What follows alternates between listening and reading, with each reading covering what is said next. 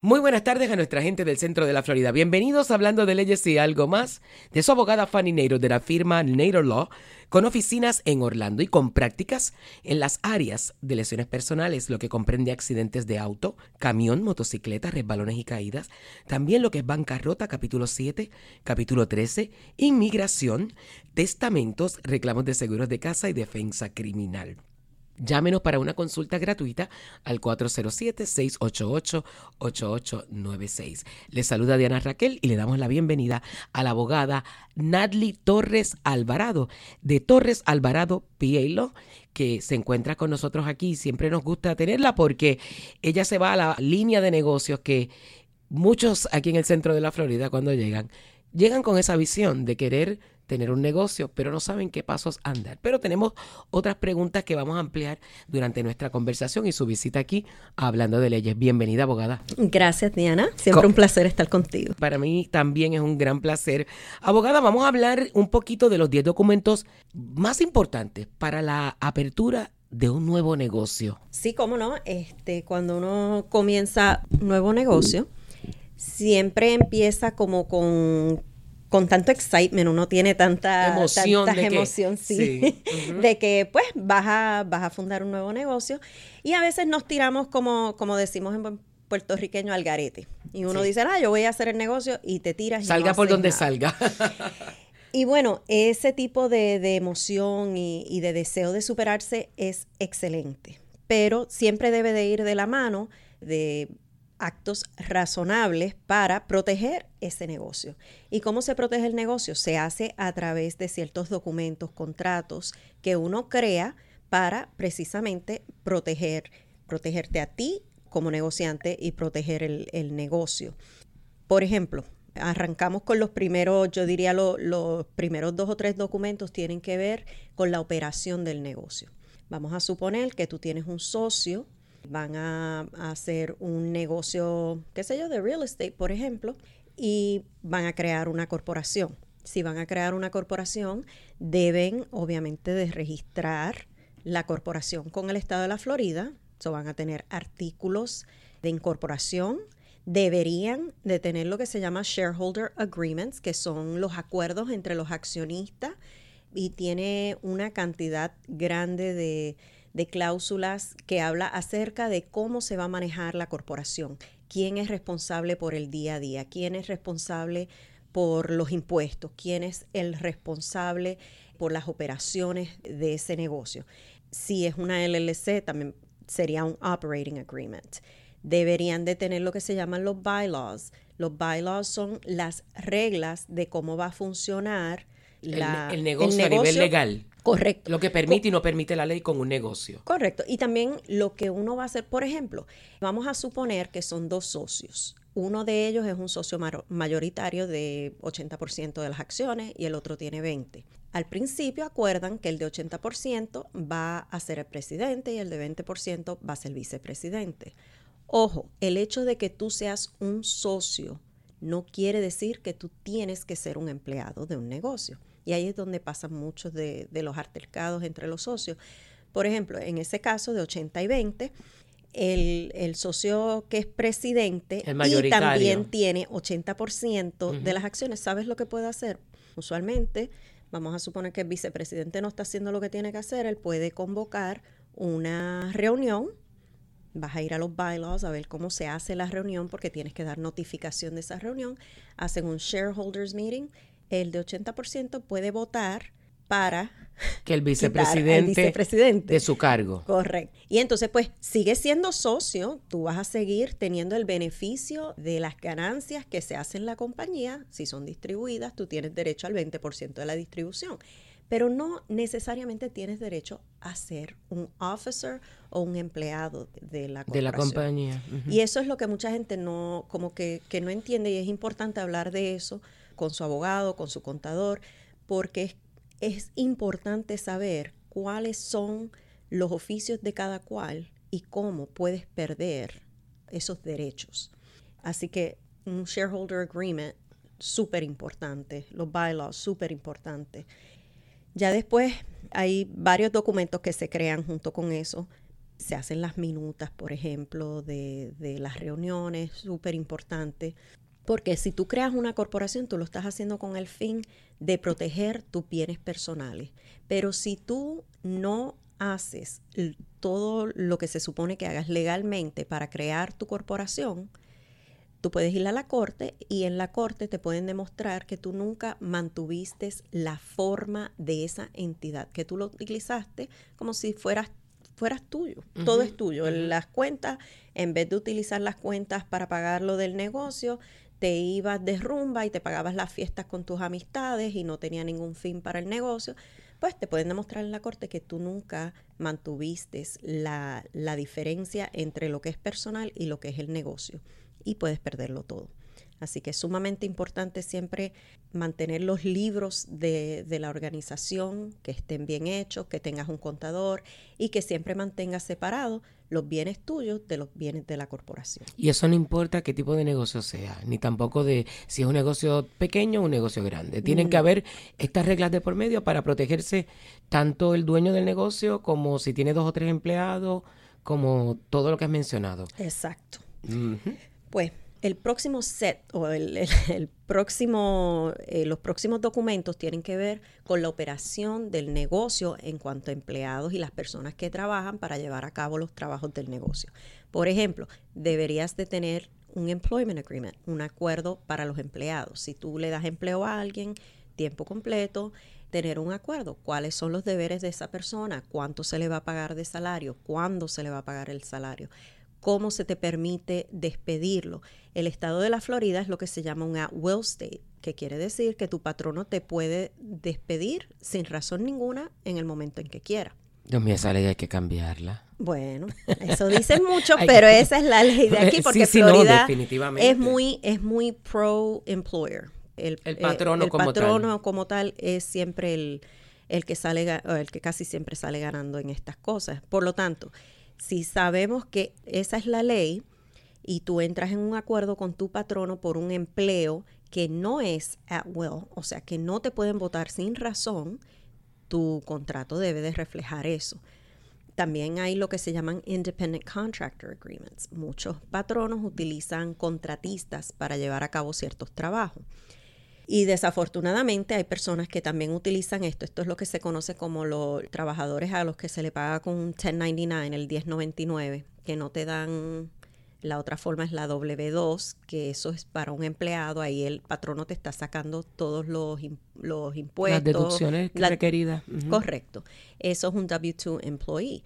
Un 1099 te lo dan queriendo decir, pues mira, yo te estoy pagando por tu trabajo, pero tú trabajas por tu cuenta, yo no estoy sacándote ninguna deducciones ni nada.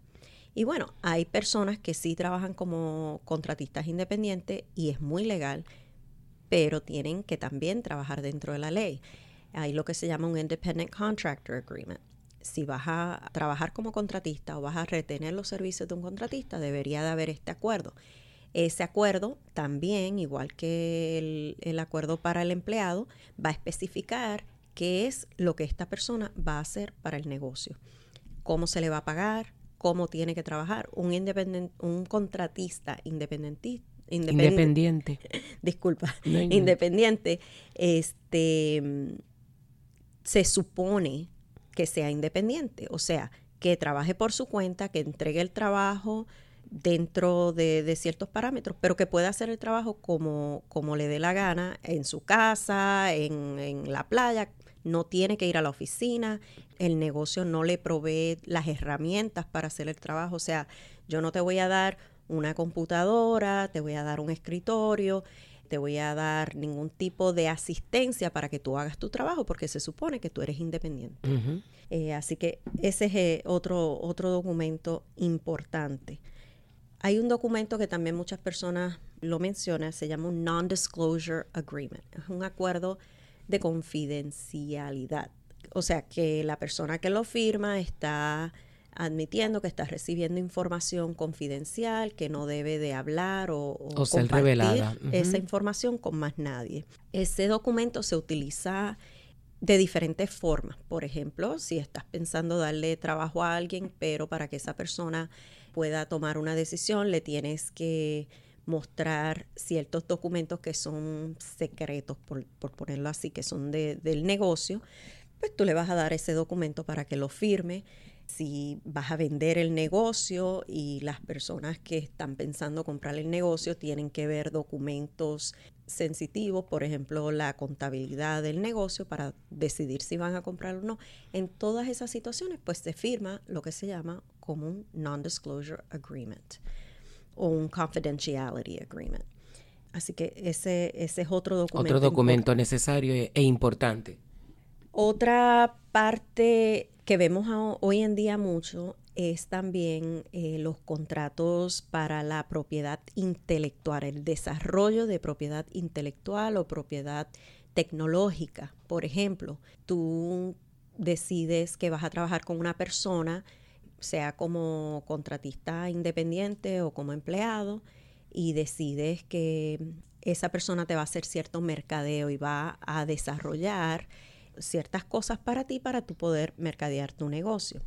Una de las cosas que deberías de hacer es tener un Intellectual Property Assignment Agreement, que es que esa persona está asignando todas estas creaciones, porque vamos a suponer que te crean un logo, te crean las biografías, hacen todo. El website, las redes sociales, las plataformas, como dicen Correcto, te hacen todo eso bajo la ley. Si ellos lo crearon, le pertenece a ellos.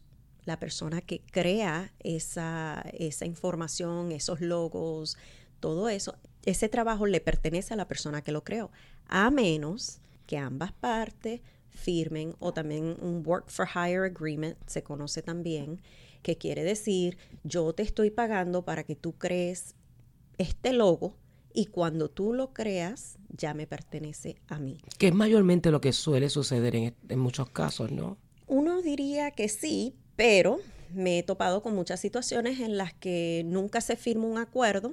Y, cuando hay situaciones de demanda o cosas así, sale a relucir que la persona que lo creó en este caso, sí. Si, si, la persona nunca firmó un documento diciendo que estaba transfiriendo todos sus derechos a esta otra persona, pues bajo la ley, la persona que lo creó es quien lo tiene, tiene los derechos. Así que... ¡Wow! eso es una eh, cosa, una línea muy fina. Correcto. Y delicada. Y, por eso es bien importante. Y, por ejemplo, en una cláusula de, del contrato de empleo, tú puedes poner en ese documento, tú puedes poner cláusulas que tienen que ver con el hecho de que yo te estoy dando un trabajo a ti para que tú crees ciertos procesos, ciertos este, documentos que tienen artes o, que vas a escribir. Promociones, posts, todo lo que se hace en las redes sociales a nivel de negocio, ¿no? Y no solo en las, en, en las redes sociales, Diana, porque mira, por ejemplo, si tú trabajas con computadoras y tú tienes a alguien que te está creando programas, de computación. Tú también deberías de tener un acuerdo que dice que todo lo que esa persona ha creado mientras está empleado contigo le pertenece al negocio. Por eso las estamos mencionando y me encanta cuando vienes porque una manera de que la gente que está escuchando y tenga en mente o tenga negocio, a lo mejor le faltan estos documentos, a lo mejor le carece de uno, dos o tres y puede ser este el mejor momento de tomar decisiones sabias y decir, espérate, déjame hacer una recapitular otra vez con mi negocio y ver qué me falta. Y es bien importante porque, por ejemplo, eh, usted sabe, abogada, que como abogados al fin, ustedes necesitan esos websites, necesitan una serie de herramientas porque ahora todo es digital, porque ahora todo es redes sociales. Y la gente va primero a la red social antes de agarrar hasta para buscar un teléfono, van a la red, cualquier red social, ponen el nombre y ahí aparece.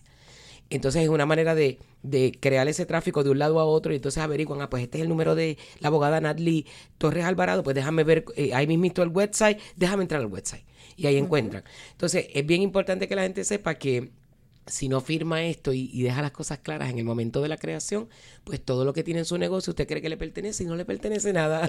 Hay cositas que no le pertenecen y usted dice, pero si esto es mío, lo pagué yo. Sí, pero pagaste a una persona que creó y no se estipuló desde el principio en un contrato, una vez que termines todo, me pertenece. Sí, inclusive hay acuerdos, por ejemplo, si yo le pago a alguien para que cree una aplicación para ponerla en el internet, vamos a suponer yo me busco a mi, a mi programador o mi coder y le digo, ok, yo te voy a filmar para que tú me crees esta aplicación. dentro de ese documento debe de decir a quién le pertenece el producto al final. Si lo que yo tengo es una licencia para usarlo o si el, el code me pertenece a mí o le pertenece a él o si lo vamos a compartir, si ambos tenemos derecho de usar esos códigos para crear otras aplicaciones. este, eso es algo, y no es algo en lo que yo, yo me enfoco mucho con mis clientes ahora mismo, pero sé que eso es un área muy, muy caliente en litigios ahora mismo. Es algo que, que mm, muchas personas están, teniendo problemas, lo están peleando porque a quién le pertenece. O sea, porque el dueño o el, o el dueño del negocio piensa que le pertenece porque es su marca y pagó. Pero lo que no sabe es que la, la persona que creó eso se quedó con esa cláusula que nunca a lo mejor se leyó, que me pertenece esto una vez que termine el contrato. Correcto. Oiga, ponga atención a estos señores. Estamos hablando con la abogada Nadly Torres Alvarado de Torres Alvarado PA.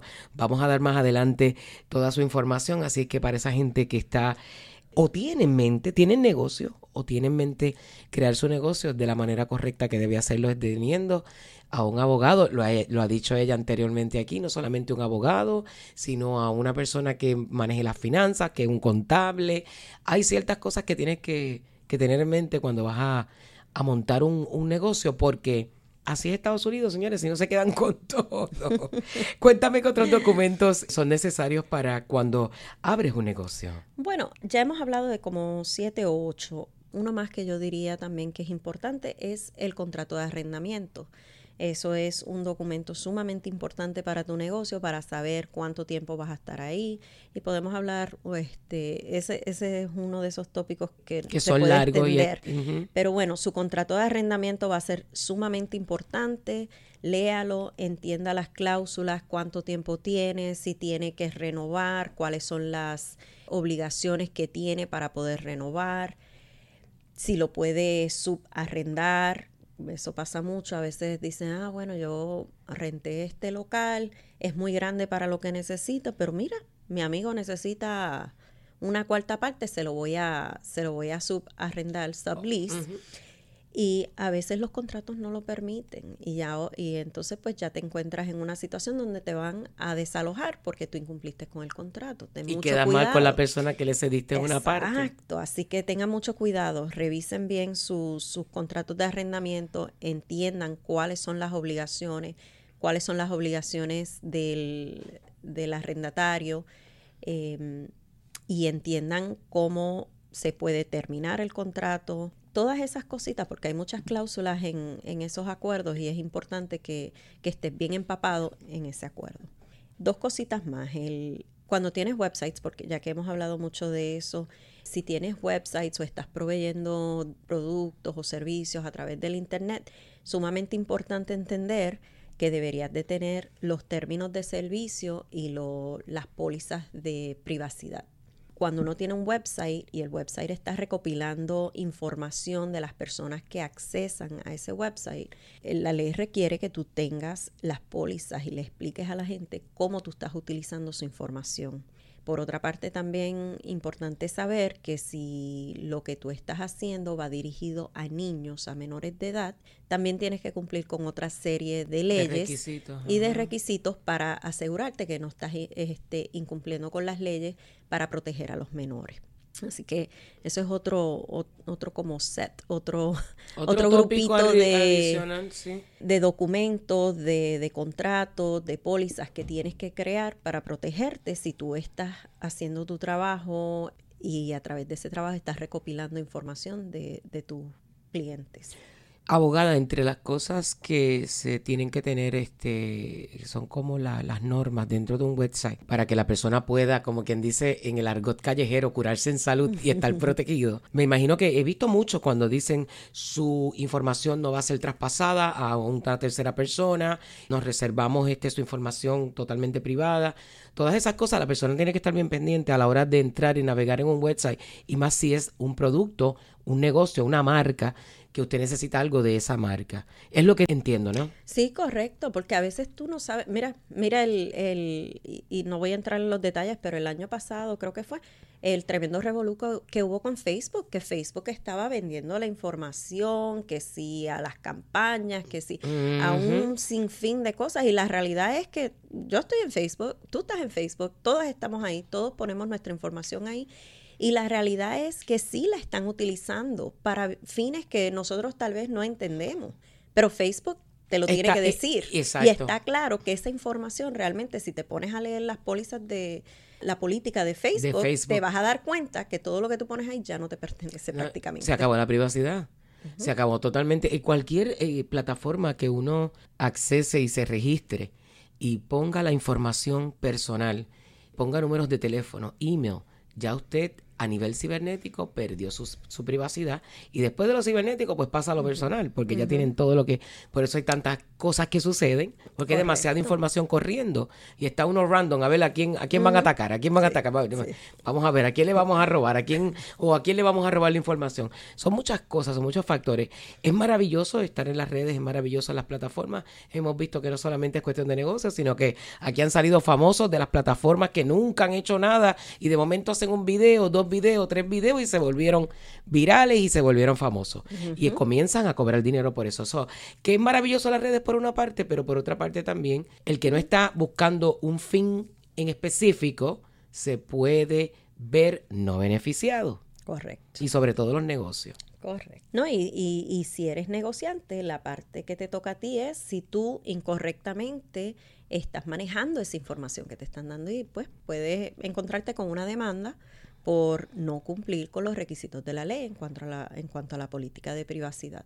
Eh, si tú dices que no la estás compartiendo, pero resulta que sí lo estás haciendo, pues puedes esperar que un abogado se comunique contigo para una demanda. Claro que sí. Abogada, siempre es un placer tenerla aquí. Eh, me encantaría que diera la información, que me mencionara todas las prácticas además de negocios, donde la podemos conseguir en caso de que todos los que nos están escuchando, hay dos o tres que van a decir, yo quiero llamarla. Bueno, gracias. Este, con gusto les atiendo. Eh, mi oficina Torres Alvarado PA está localizada en el downtown de Orlando. Mi número de teléfono es el 407-801-3529 y realmente trato todo lo que tenga que ver con negocios en cuanto a los contratos, en cuanto a, a redactarlos, a revisarlos, a comenzar litigios o defender litigios si se encuentra en, una en la necesidad de hacer una demanda o lo han demandado. También asisto con eso. Hago algunas cosas de real estate, de construcción y también de mediación y arbitraje. Así que usted puede conseguir a la abogada Nadly Torres Alvarado, le escucha que habla español perfectamente, que se va a poder entender si es que usted prefiere que le, lo atiendan en español. También habla perfectamente. La abogada Nadly Torres Alvarado de Torres Alvarado Law. 407-801-3529. Muchísimas gracias, abogada, por haber aceptado nuestra invitación. Gracias a ti, Diana, por la invitación. Y a ustedes, muchísimas gracias por estar en sintonía de Hablando de Leyes y algo más por Acción 979. Nos escuchamos mañana nuevamente aquí a las 3 de la tarde.